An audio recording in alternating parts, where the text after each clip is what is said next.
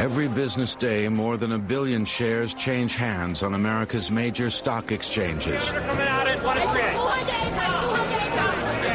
may be the most important street on earth, Wall Street.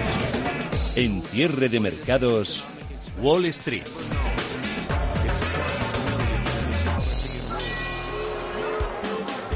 ¿Qué tal? Buenas tardes. Wall Street logró a última hora de ayer moderar la oleada bajista que alcanzó de lleno a Europa. Hoy aquí los mercados están recuperando parte del terreno perdido en la víspera jueves, salvo el español, donde el IBEX 35 pues vuelve a resbalar. Los inversores terminaron relativizando el shock que provocaba ese posible aplazamiento, retraso de las elecciones presidenciales de noviembre, como dejaba sugerir el presidente Trump.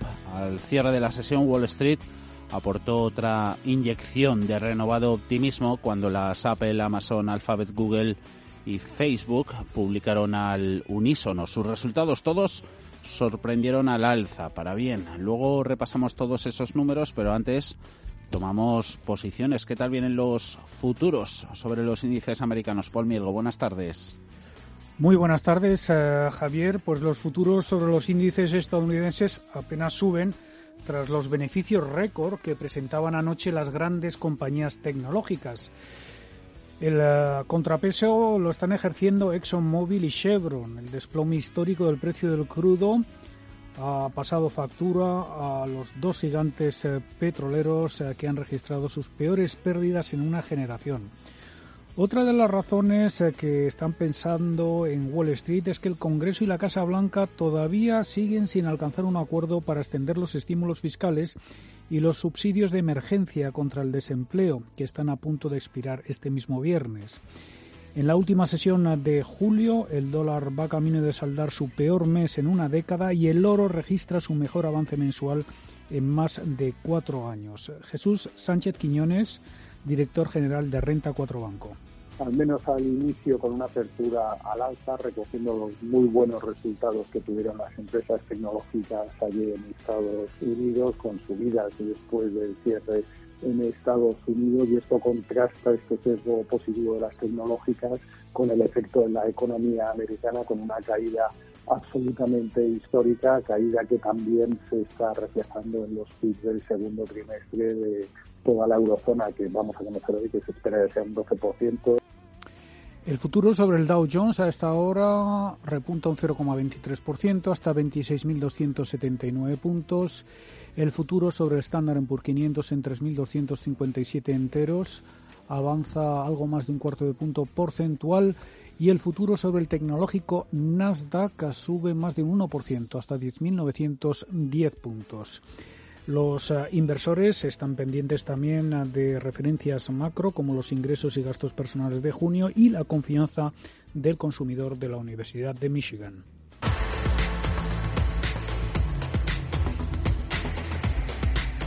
Cierre de mercados con Javier García Viviani.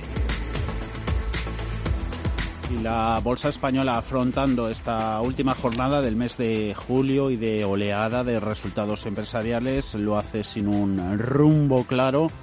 Los cambios son reducidos a primera vista, pero a la baja respecto al cierre de ayer. Sí que hay cambios importantes, no a nivel general, sino a nivel particular. Echando un vistazo al IBEX 35, ahí están esos 7% que se dejan, por ejemplo, Hoteles Meliá e IAG o las subidas superiores al 3 en algún banco, caso de Bankia, Bank Inter también en forma, más 2,7%. El balance de este séptimo mes del año va a ser negativo, sobra decirlo, en las dos jornadas anteriores los bancos, las entidades financieras, con motivo de los resultados de los dos grandes, de Santander y de BBVA, comandaron el correctivo. Hoy el relevo bajista lo están tomando los valores turísticos. El golpe a este sector por la crisis del coronavirus queda patente hoy con las cifras publicadas por, por IAG. La aerolínea perdió algo más de 3.800 millones de euros en el primer semestre de este 2020 debido a la cancelación masiva de vuelos para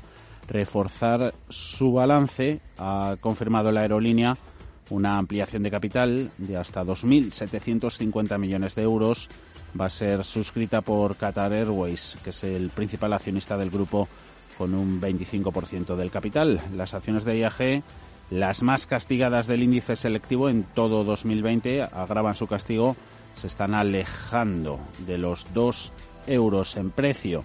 El semestre aciago para el turismo estaba provocando también pérdidas. Los resultados de Meliá han sido de 360 millones de euros por el deterioro de activos y números rojos en Amadeus de casi 200 millones también por la interrupción de reservas.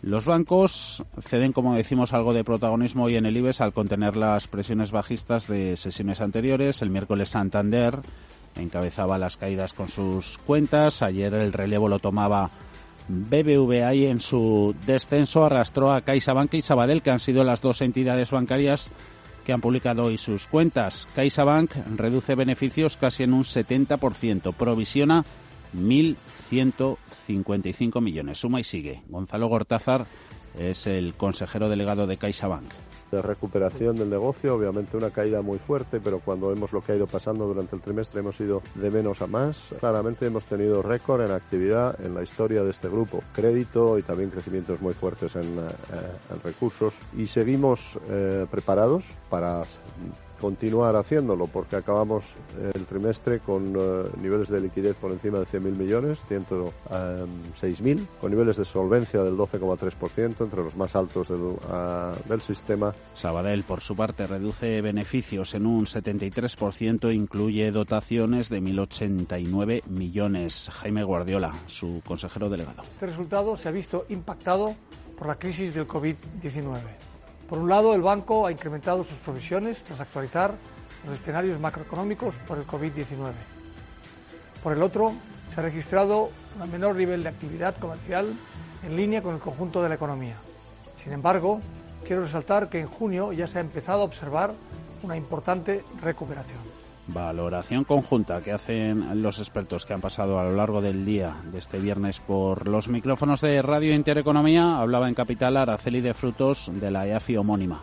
El sector bancario va a ser uno de los perjudicados ya sea por la bajada de los tipos de interés que van a estar bajos mucho tiempo, ya sea por la repercusión macro que, va a tener pues eh, concretamente en, nuestro país. ¿no?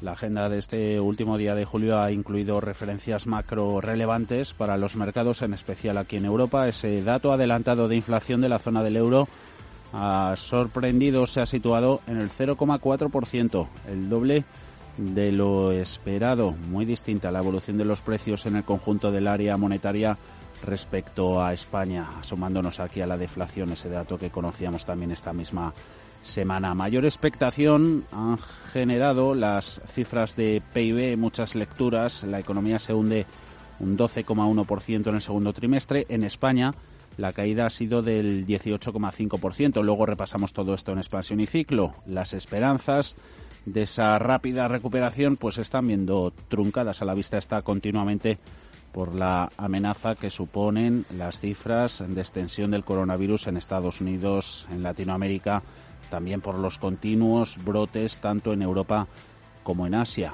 Mireya Calderón, buenas tardes. Buenas tardes. La pandemia supera los 17,3 millones de contagios en el mundo y los muertos por COVID-19 suman 673.000. Del total en Europa hay 2.789.828 casos de coronavirus acumulados tras los más de 5.635 contagios detectados en las últimas horas. En cuanto a las muertes, se han registrado 187 nuevos decesos que suman un total de de 201.631 muertes. Y según los últimos datos, España es el noveno país más afectado por el coronavirus, con 332.510 casos acumulados y 28.443 muertes. Los últimos datos facilitados por el Ministerio de Sanidad confirman que hay al menos 483 rebrotes de coronavirus activos tras la actualización de ayer de Fernando Simón, a los que se les atribuyen más de 5.700 casos asociados. Y aquí el ocio nocturno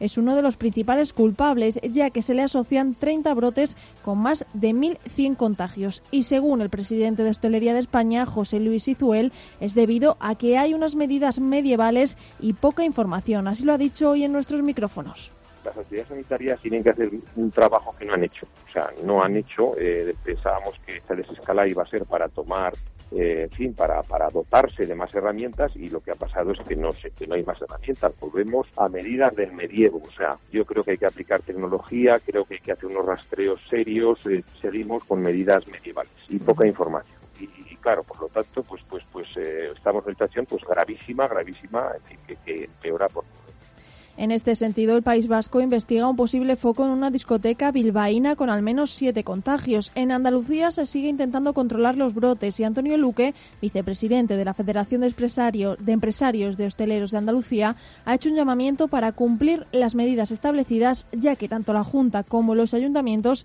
están ayudando mucho al sector. Por eso exigimos tanto a los empresarios, que para eso estamos los ocho presidentes de las ocho provincias muy unidos para denunciar aquellas discotecas o aquellas terrazas o aquellos negocios que no cumplan la normativa, al igual que le pedimos esa ayuda también a la clientela, porque nosotros no podemos estar de policía detrás de cada cliente que venga a nuestros locales, entonces es muy importante que esa clientela nos ayude a cumplir esas normas porque, porque es la única manera que podremos seguir para adelante. Por su parte, el Tribunal Superior de Justicia de Cataluña ha levantado la obligación a bares, restaurantes, chiringuitos y casinos de cerrar como máximo a medianoche, lo que no remediará por completo que tengan que cerrar muchos establecimientos. José Luis Izuel.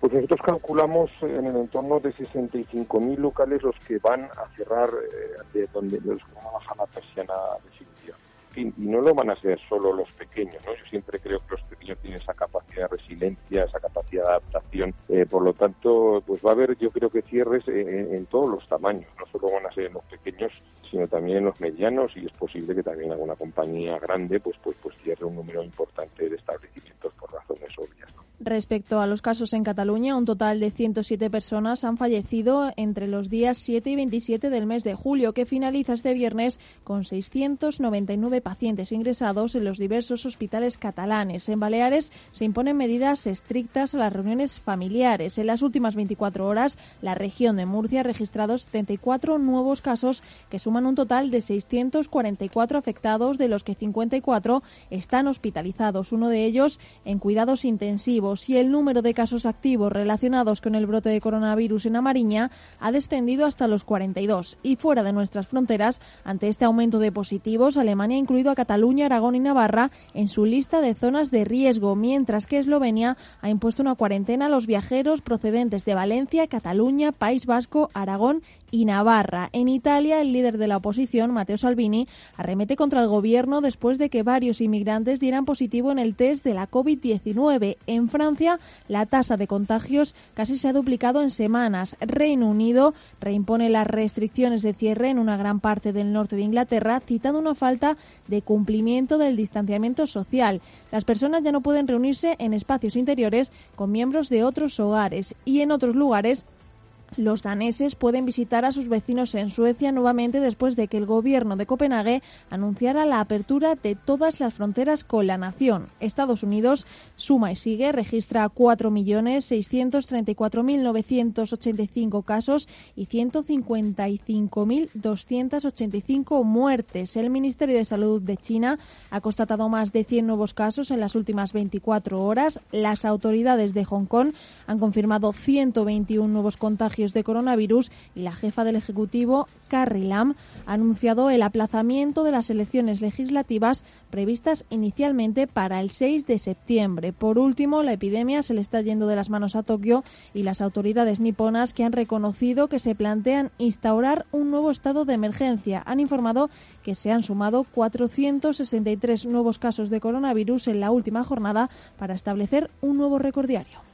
Lo comentábamos ayer, yo creo que era justo, justo a estas horas, por la sincronización, como al poco de anunciarse ayer que la economía de Estados Unidos sufrió en el segundo trimestre esa mayor contracción de la que se tiene constancia, como salió a los minutos el presidente de Estados Unidos, Donald Trump, vía Twitter, recurriendo a la red social para forzar ese cambio de ciclo formativo. En su tuit dejaba caer la posibilidad de aplazar, retrasar las elecciones, a pesar de que no dispone de autoridad en ese terreno, su mensaje pues logró em, focalizar y redirigir el objetivo sobre todo más a su territorio y alejar, eclipsar las críticas a su gestión de la, de la economía bajo la, bajo la epidemia. Poco recorrido el que puede tener esta iniciativa del presidente, ¿no es así?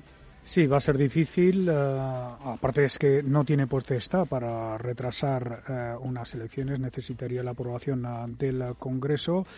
El presidente Trump uh, siempre se ha apresurado en calificar de fake news cualquier sugerencia de que no vaya a ganar un segundo mandato. Sin embargo, su reciente sacudida de campaña y su creciente ataque contra el voto por correo reflejan el peligro político al que se enfrenta en medio de una pandemia fuera de control que ha devastado a la primera economía del mundo. Trump planteaba ayer la idea de posponer las elecciones a menos de 100 días de la votación. Como decimos constitucionalmente, el presidente no puede hacer eso sin la aprobación del Congreso, pero ha marcado una escalada dramática en sus argumentos infundados de que el voto por correo para proteger a la gente contra el coronavirus conduciría a un fraude electoral que haría ilegítimas las elecciones. Más tarde, Trump decía que no quiere cambiar la fecha de las elecciones, pero advertía de que podrían pasar días o incluso años hasta que la nación supiera el resultado si se usa el voto por correo. No quiero un retraso, quiero elecciones, pero no quiero tener que esperar tres meses y luego ver cómo faltan votos y las elecciones no valen nada.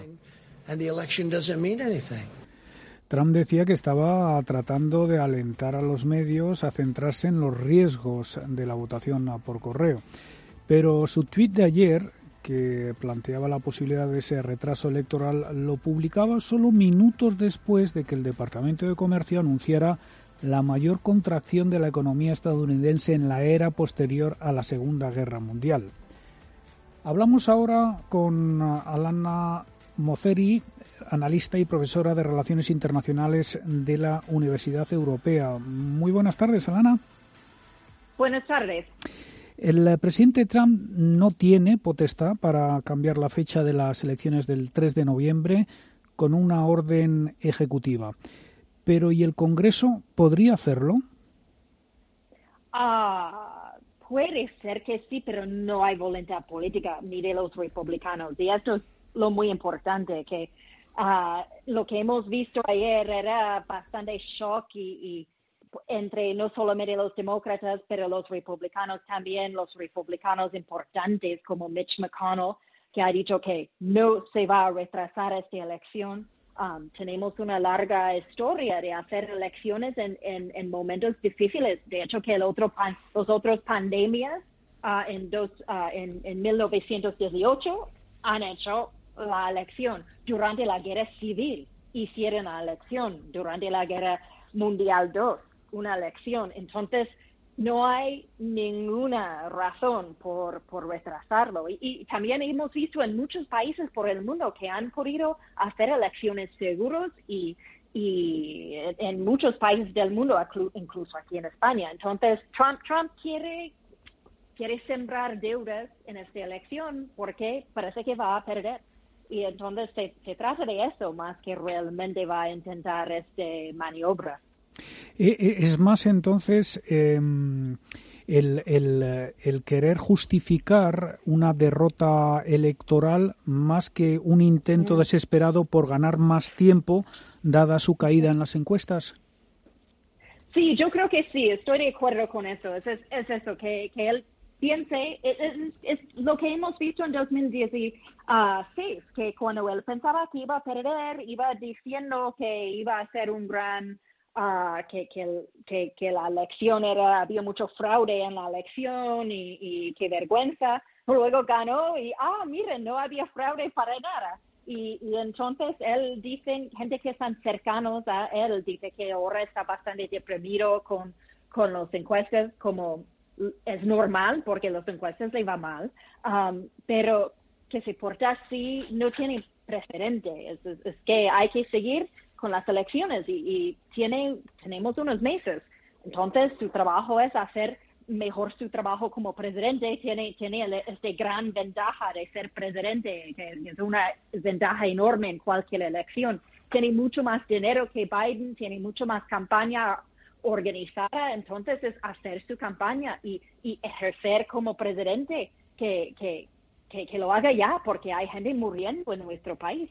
Pero como parece que no, no quiere, entonces va, va por otra ruta, que, que es bastante vergonzoso. Mm.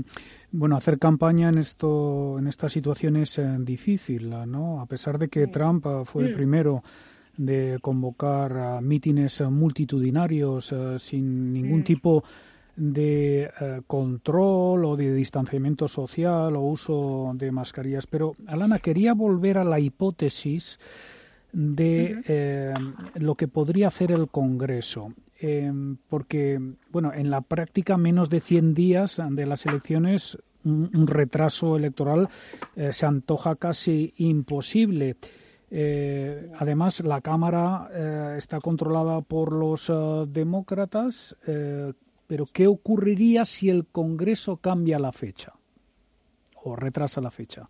Tendríamos eh, tendríamos... Es que es tan impensable que, incluso como politóloga no lo pienso. no, es, que se da, la se da la paradoja se da la paradoja de que la, la, speaker de la Cámara, Nancy Pelosi, podría ser la presidenta interina, ¿no? Oh, eso no estoy segura. Es, es que porque no solemos hacer algo de este tipo. Es, es que imagino que Trump sería el presidente hasta que haya una elección, pero como no tenemos precedente, uh, sería territorio bastante desconocido. Uh, ni, pero ni Nancy Pelosi en la Cámara va a retrasar una elección y ni Mitch uh, McConnell, que controla el Senado, tampoco quiere retrasar la elección. Es que él y también Kevin McCarthy, que es el número dos de los republicanos en, el Senado, ha dicho que, que no va a pasar. Uh, entonces, um, hmm. eso, la verdad es que es más, es más una, una táctica, bueno, es una táctica de Trump para deslegitimizar esta elección porque ya piensa que va a perder. Es, es tremendo porque nos da mucho... Uh, que nos, podemos enterar de lo que está pasando por su cabeza en estos momentos a través de sus palabras o, simplemente por flotar la idea, porque lo hace mucho en Twitter, que flota ideas para ver la reacción y como él ha visto que ni los republicanos ni nadie, la gente que más le defienda, están diciendo que no, pues no, no tiene posibilidad. Por, por fin, por una vez, los republicanos mismos ponen límites a este presidente. Hmm. Sí, estamos viendo cierta desafección ¿no? dentro del propio Partido Republicano. Eh, también la desventaja en las encuestas de Trump respecto a Biden de más de ocho puntos porcentuales en el promedio de las encuestas de Real Clear Politics así como hmm. el promedio de encuestas en los estados bisagras o swing states de Arizona, hmm. Florida, Michigan, Carolina del Norte, Pensilvania y Wisconsin. Eh, de nuevo, eh, ¿cree Alana que eh, estos swing states van a ser clave en, en la elección? Ah, pues, pues sí, que que siempre, ah, siempre los estados claves son importantes porque cuando tú, cuando ellos empiezan a hacer su campaña, tú tienes una mapa de los Estados Unidos, es un juego ¿no? Tienes los estados que ya están ganados para Biden, como California, o ganados para, para Trump, um, como, como Texas, aunque Texas está cambiando, pero tú ya divides los estados y luego ves cuáles son los estados en, juego y cuáles son los estados donde puedes o no puedes ganar. Y, eso es cómo llegas a, los, los votos electorales para ganar.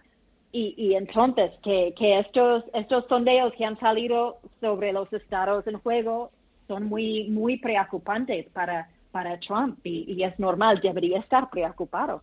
Ah, pero, pero claro, lo que tiene que hacer es hacer mejor campaña en, estos sitios y no, ¿sabes? Y no, no hacer cosas uh, poco democráticas. No, eso, eso es lo que, sobre eso se trata. Um, pero, pero también es pronto y, y todavía ni hemos tenido los, los convenciones, que siempre es el principio de la estación de las elecciones y, y, encima que mucha gente no están prestando mucha atención hasta las, las convenciones. Entonces, también se puede cambiar mucho con eso y, los debates y mucho. Entonces, si, si yo fuera el asesor de Trump, diría, hey, mira, es que tú tienes mucho tiempo para cambiar estas encuestas, pero hay que portarse bien y gobernar bien. Es, hay mucho tiempo. Bueno, lo vamos a dejar aquí. Alana Moceri, analista y profesora de Relaciones Internacionales de la Universidad Europea. Muchísimas gracias por atendernos y muy feliz verano. Igualmente, encantada como siempre. Muchas gracias. Gracias, Alana. En Washington también sigue la pelea política entre republicanos y demócratas para llegar a un acuerdo sobre el plan de ayuda que vence Hoy el mercado en el fondo piensa que habrá acuerdo de último minuto y acuerdo parece el que hubo entre las grandes tecnológicas las FANG para presentar resultados ayer al cierre. Esas FANG, que parece que lo son todo en el mercado de hoy en día, ayer coincidían una buena parte de estos valores de estas grandes corporaciones dando resultados. Todas los dieron mucho mejor de lo esperado, así que parece que este es el principal factor alcista del día. Ahí tenemos esas ganancias en el futuro sobre el Nasdaq del 1%, 108 puntos, 10.900 enteros. En Deutsche Bank han subido el precio objetivo de Amazon a 4.000 dólares. La acción, eso supone capitalización de mercado de 2 billones con B de dólares. Fortalezas y debilidades en las cuentas de pérdidas y ganancias y balances de estas compañías, Paul. Sí, en general las grandes tecnológicas tuvieron una gran noche. Apple, Amazon y Facebook eh, están subiendo en preapertura tras la publicación de esos resultados trimestrales. La mayor de las tres ha dado la mayor sorpresa al superar Apple las previsiones de Wall Street, con los consumidores confinados en casa comprando nuevos iPhones, iPads y ordenadores Mac para seguir conectados durante la pandemia. Escuchamos a Tim Cook, CEO de Apple. En un entorno incierto, Apple ha registrado unos resultados históricos que demuestran el importante papel que juegan nuestros productos en la vida de nuestros clientes. Establecimos un récord en el trimestre de junio con ingresos de 59.700 millones de dólares, un 11% más que hace un año. Pero los productos y servicios establecieron récords trimestrales de junio y crecieron dos dígitos, y los ingresos crecieron en cada uno de nuestros segmentos geográficos, lo que refleja la amplia base de este éxito. Apple obtuvo un BPA, beneficio por acción, en su tercer trimestre fiscal de 2,58 dólares, batiendo el consenso del mercado que esperaba 2,04 dólares. Los ingresos eh, superaron de largo las estimaciones de los analistas. La compañía ha registrado ganancias en cada categoría de producto gracias sobre todo al teletrabajo. Apple también anunciaba un split de 4 por cada acción. Amazon también ha eclipsado el pronóstico del mercado eh, con un BPA de 1,46 dólares por acción eh, frente al... Eso es lo que esperaba el consenso, 1,46 y al final el BPA se ha situado en 10,30 dólares. Los ingresos eh, tocaron fácilmente el techo del consenso también. El beneficio de 5.200 millones de dólares de Amazon ha sido el mayor de sus 26 años de historia gracias al auge del comercio electrónico en medio de la pandemia del COVID. Alphabet, sin embargo, ha dejado a los inversores con un sabor agridulce. La matriz de Google ha presentado su primera caída trimestral de ingresos publicitarios en sus 16 años de historia como compañía cotizada. El BPA alcanza los 10,13 dólares por encima de los 8,21 dólares que esperaba el consenso de Wall Street y Facebook también batía al consenso del mercado en beneficios con un BPA de 1,88 dólares. Los ingresos también han sido mejores de lo esperado a pesar del boicot de algunos de sus anunciantes y de los recortes inducidos por la pandemia.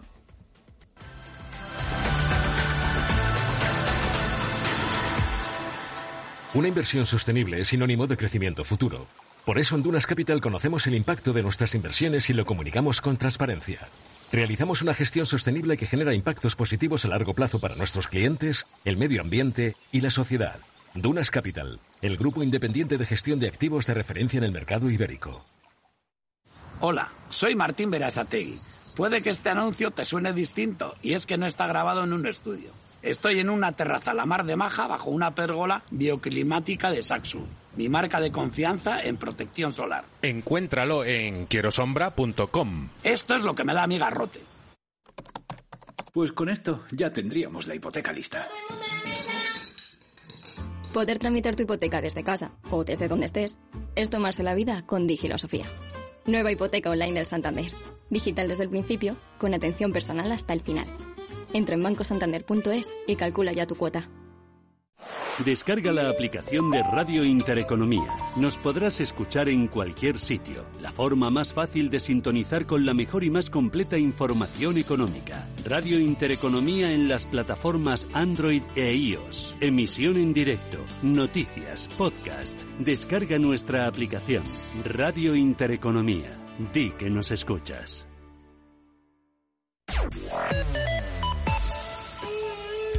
Ya está la apertura al contado en esta última sesión de semana y del mes de julio es en positivo, como nos hablaban los futuros, Paul.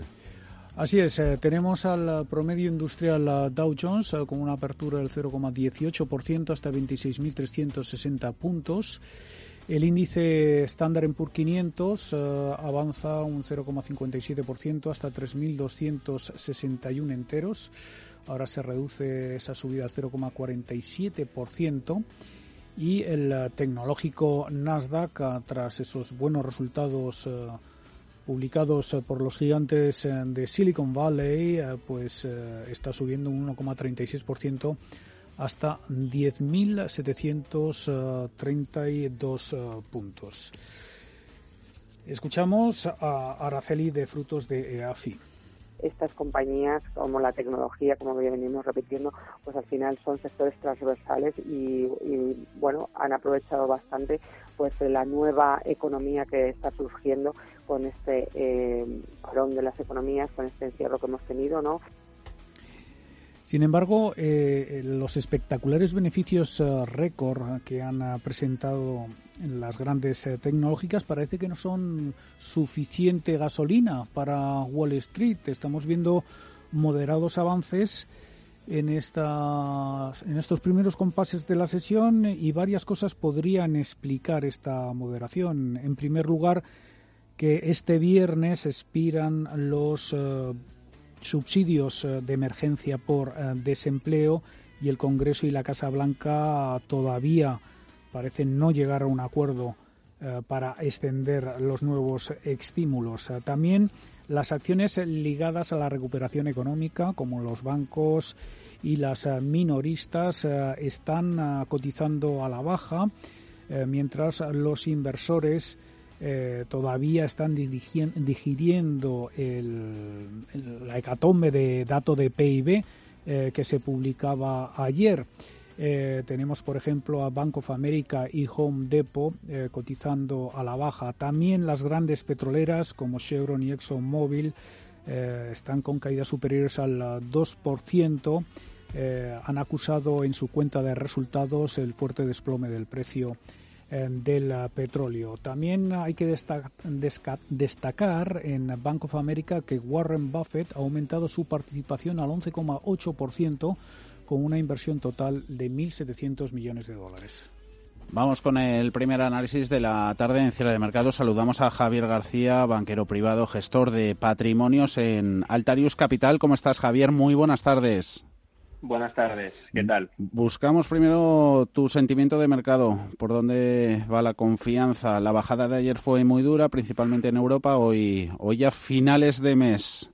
Eh, de fondo todos esos rebalanceos típicos de posiciones en grandes carteras. Normal que pueda haber rebote de entrada. Ya tenemos nuevos máximos históricos para Apple, Facebook en, en la apertura tras los resultados de ayer.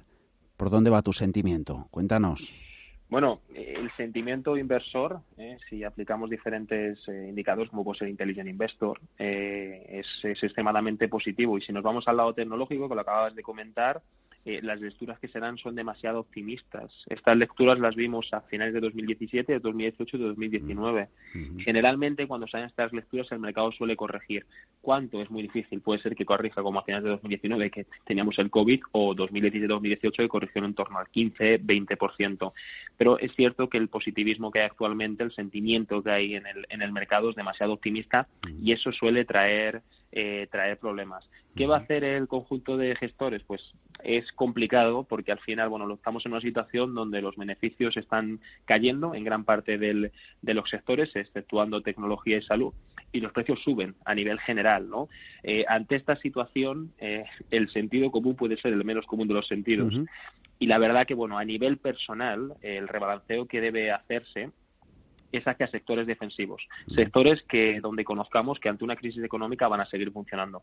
Pues al final son empresas que dan un producto a las familias que no quieren eliminar de su cesta. Puede ser L'Oreal, Procter Gamble, Danone existen ya fondos de inversión y planes de pensiones que están pasando este tipo de sectores, gracias a que la tecnología se ha ido a niveles de valoración muy altos, junto con la salud. Entonces se van a sectores que son un poquito más defensivos, donde pueden controlar mejor el riesgo. Valoraciones, Amazon hoy ha tenido hasta 27 mejoras en precio objetivo de las Apple, Facebook, Amazon, Google, Alphabet, su matriz. Em, en el lado bueno y en el lado malo, ¿con qué te quedas así en líneas generales?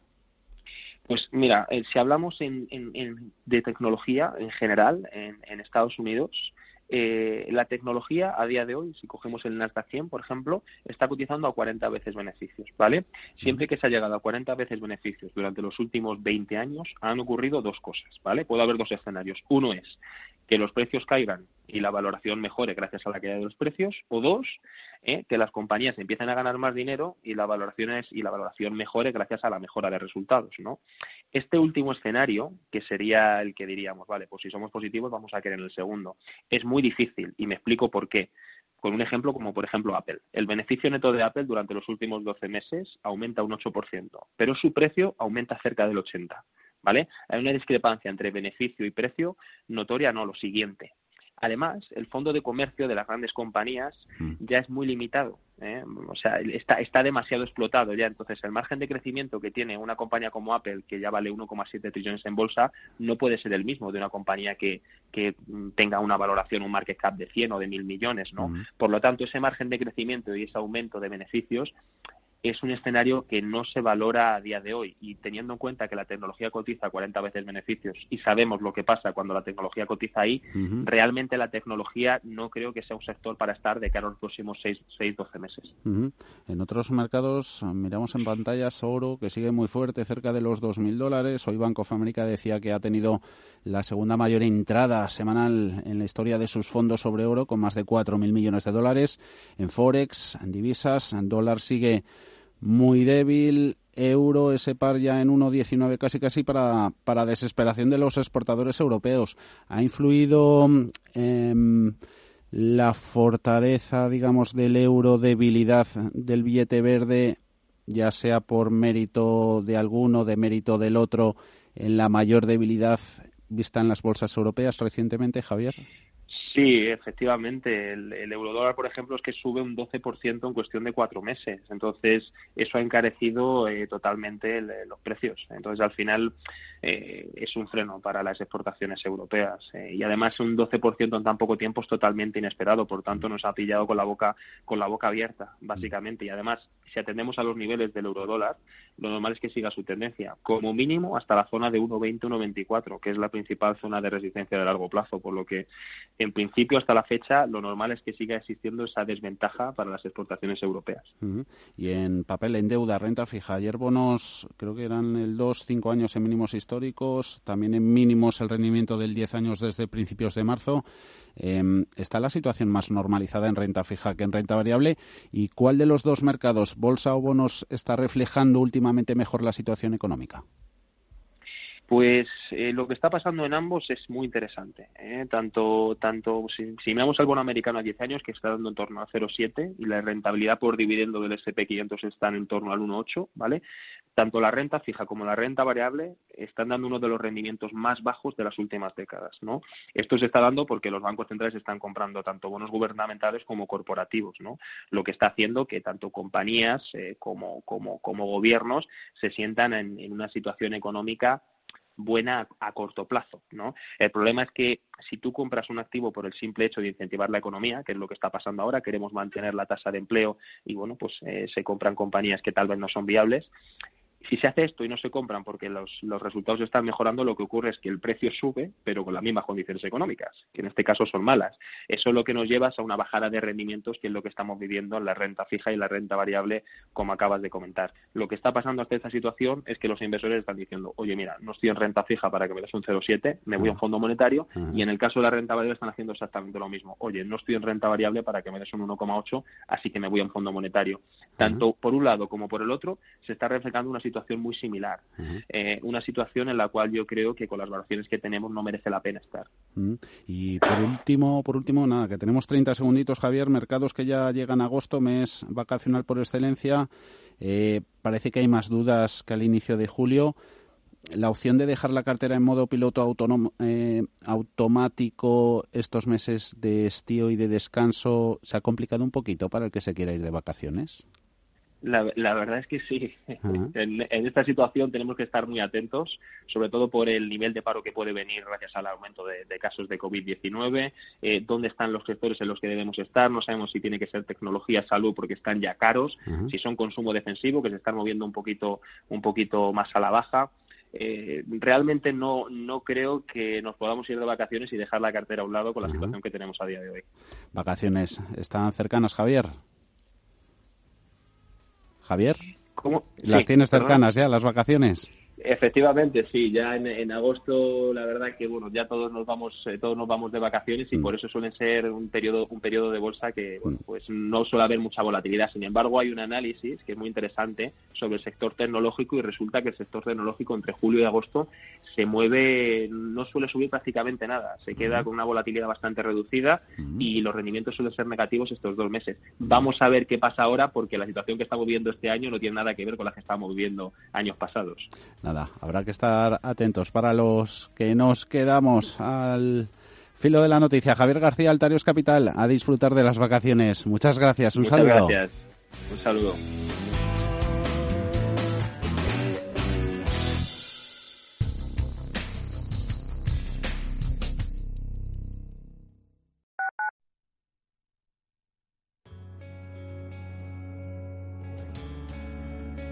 Escuchan ustedes Radio Intereconomía. Información financiera en tiempo real.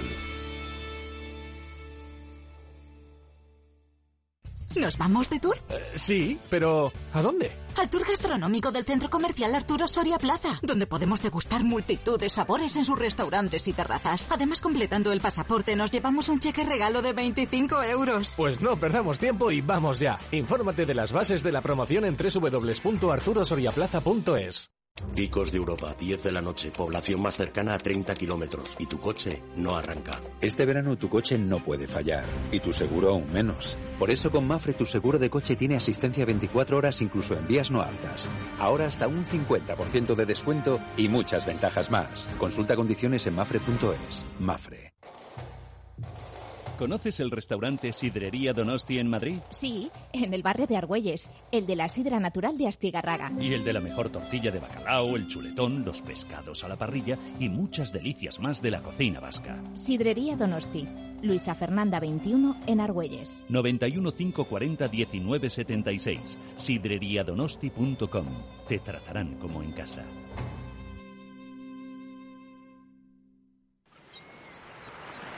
Este verano, en Radio Intereconomía, te llevamos de viaje por la Ruta 42. De lunes a viernes, de 8 de la tarde a 12 de la noche, te llevo de viaje por las grandes composiciones del siglo XX. Esos temas que cambian de color a los camaleones. Ruta 42. Canciones para la gran minoría. Con Joaquín Martín.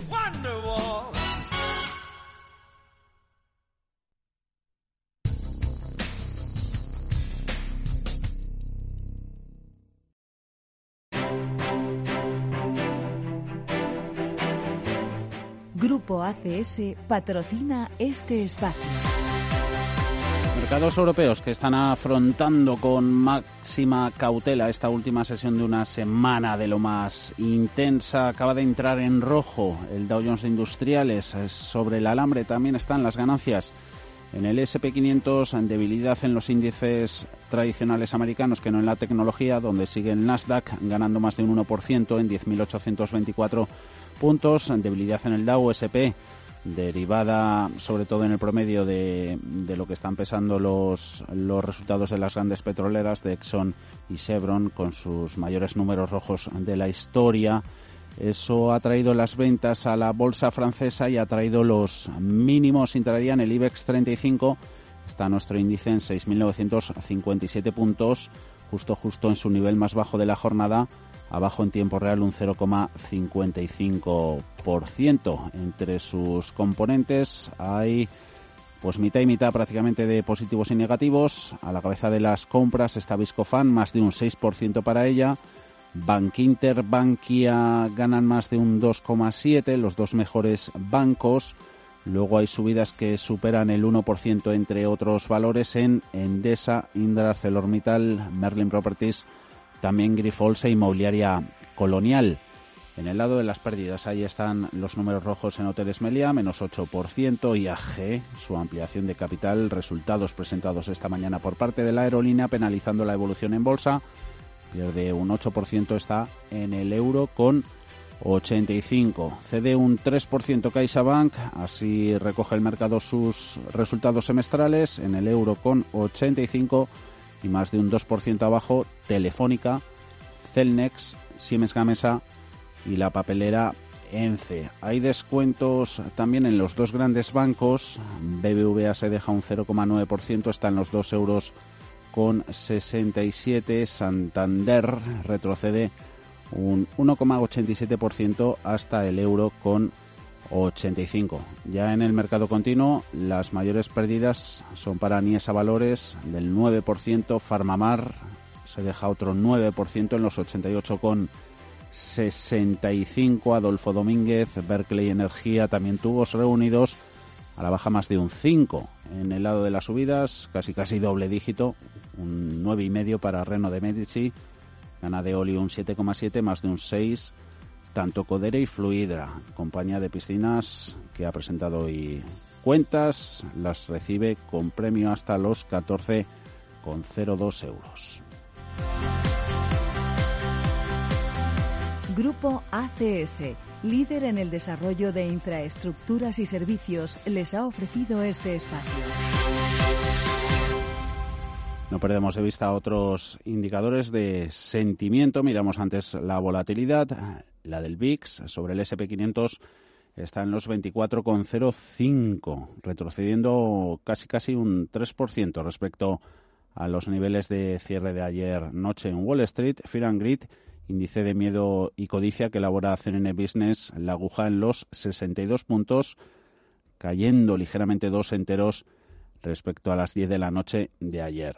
Volviendo la mirada al mercado español, sobre todo empresas en el mercado continuo que han estado al borde del precipicio en los últimos meses, alguna de ellas, caso de Duro Felguera, también Codere, están empezando a ver la luz al final del túnel pero lo han pasado mal. Ana Ruiz. Moody's auguraba hace poco en un informe que una serie de valores de pequeña capitalización, algunos de los conocidos como chicharros, podrían quebrar este año. Uno de ellos es de óleo y los otros Codere, Telepisa y la cadena de supermercados Día. La agencia indicaba también que otras dos compañías, Prisa y Parques Reunidos, son muy vulnerables y precisamente el año comenzaba con De Olio, que llevó a cabo una operación acordeón que consiste en reducir el capital social a cero y posteriormente aumentarlo, que dejó a sus minoristas sin nada. A finales de junio, la CNMV anunciaba la suspensión de cotización de las acciones de la compañía y el 25 de junio empezaron a cotizar las nuevas. Rafael Ojeda, de Fortis Fans. Lo que va a conseguir es una mejora de su rating y eso es lo que ha llevado a que de óleo pues, suba en bolsa. Es cierto que el impacto del COVID pues, es tremendo ¿no? para empresas como Carbonell y Ojiblanca, que son dos de sus marcas reseñables, pero lo cierto es que ha conseguido un, pulmón eh, de oxígeno bastante, bastante importante y creo que de óleo pues puede reflotar y, salir del atolladero en el que, en el que se encuentra. Un 2020 que también ha estado marcado con una quiebra. SNIA se anunciaba en febrero, tras años de arrastrar duros problemas, que se acogía al proceso de liquidación. La compañía ya ha vivido un momento delicado. Hace ocho años los intereses políticos consiguieron salvarla, entonces volviendo a cotizar en marzo de 2016, pero eso no ha sido posible ahora cuando la decisión de Cogen Energía de romper su contrato con SNIACE ha sido la gota que ha colmado el vaso y le ha llevado a la quiebra. De hecho, ha solicitado la exclusión en bolsa, unos títulos que llevaban suspendidos desde el mes de febrero. Con su quiebra, los minoritarios han perdido toda su inversión y durante el resto de meses han intentado aguantar este tipo de compañías, pero el semestre ha finalizado con dos al borde del abismo. Niesa Valor ha comunicado que sus problemas en Rusia le han abocado a un patrimonio neto negativo de 10 millones de euros, lo que le lleva a situarse en causa de disolución. La empresa ha informado además de que intentará evitar ese extremo promoviendo una propuesta de modificación de su convenio de acreedores y desarrollando un plan de viabilidad. Esto le ha provocado un deterioro en sus cuentas de 2019 de 45 millones de euros. Van a presentar una propuesta de modificación del convenio con acreedores, así como un plan de viabilidad para el planteamiento de quitas y esperar así una, una operación, con una operación acordeón intentar reflotar la compañía, pero lo veo realmente complicado porque las quitas deberían ser muy importantes y la operación acordeón no deja de ser pan para hoy, hambre para mañana, porque va a ser muy complicado que entre accionistas en, esta compañía. Y el mercado está también pendiente de otra compañía de pequeña capitalización, Abengoa, que lleva años sufriendo graves problemas financieros y que anuncia su quiebra. La empresa ha dicho que continúa trabajando en cada una de las actuaciones que se apuntaron como necesarias para superar su desequilibrio patrimonial. Cierre de mercados.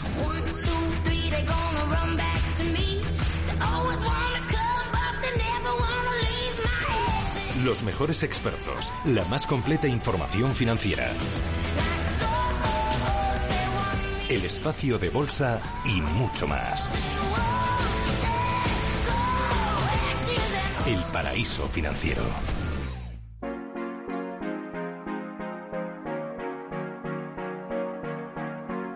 La crisis del coronavirus ha traído consigo un crecimiento exponencial del modelo de teletrabajo, una mayor flexibilización de la actividad presencial en las empresas y además ha provocado que la demanda de viviendas haya cambiado después de pasar tanto tiempo en casa por el confinamiento.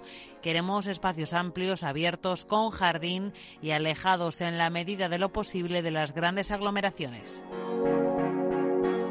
La unión de estos dos factores, trabajo y vivienda, hace que el parque inmobiliario de la España vaciada pueda encontrarse ante una oportunidad de aumento en la demanda. Isabel Gil Sanz, del Departamento de Marketing y Comunicación del Instituto de Valoraciones. Las búsquedas de inmuebles, bueno, pues han cambiado y la tendencia es más a buscar inmuebles unifamiliares, con grandes espacios, alejados de las grandes urbes y de las grandes aglomeraciones. Y si tuvieran jardín, piscina, etcétera, pues mejor que mejor. Y efectivamente esto puede favorecer a que la España vaciada pues dé un giro. Es verdad que no a corto plazo, pero así sí a medio plazo pues eh, puede variar, ¿no? Puede variar esa tendencia, ya sea como primera vivienda o como segunda vivienda, dado que nada mejor que el entorno rural en España para encontrar esas características en, en un inmueble, ¿no? Para comprar. Y es que ya no solo es importante lo obvio, la vivienda que ahora buscamos en sí, con su terraza, su patio, luz y sus ventanas, sino también el entorno en el que esté. Pues también buscamos una paz y una salud tanto mental como física que también reúne estas características, lo que es toda, toda esta zona rural de España, así como también, bueno, a lo mejor un poco eh, las zonas limítrofes de las, de las grandes urbes, ¿no?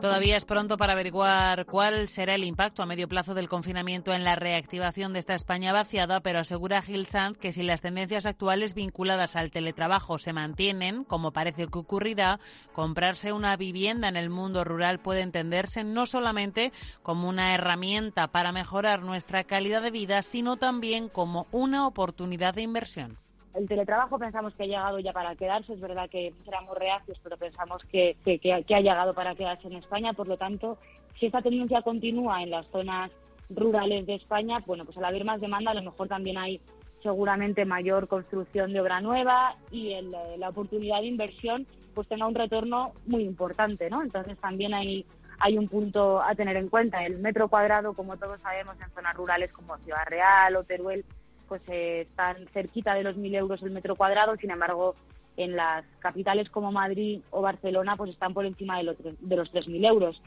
Sin embargo, bueno, si compramos ahora, a lo mejor dentro de unos años, esta tendencia continúa, que parece que sí, pues efectivamente puede ser una buena oportunidad de inversión.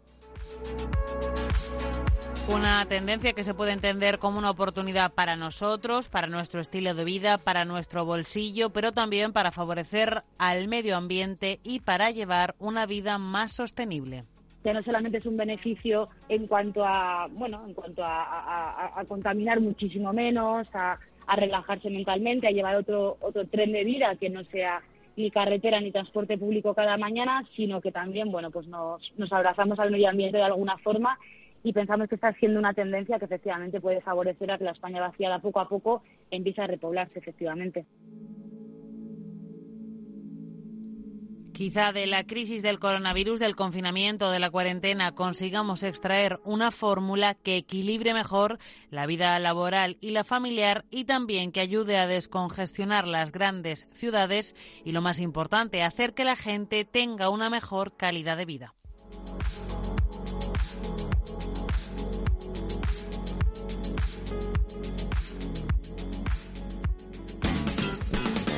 En Radio Intereconomía, los mejores expertos, la más completa información financiera, los datos de la jornada, el espacio de bolsa al momento, cierre de mercados, el paraíso financiero.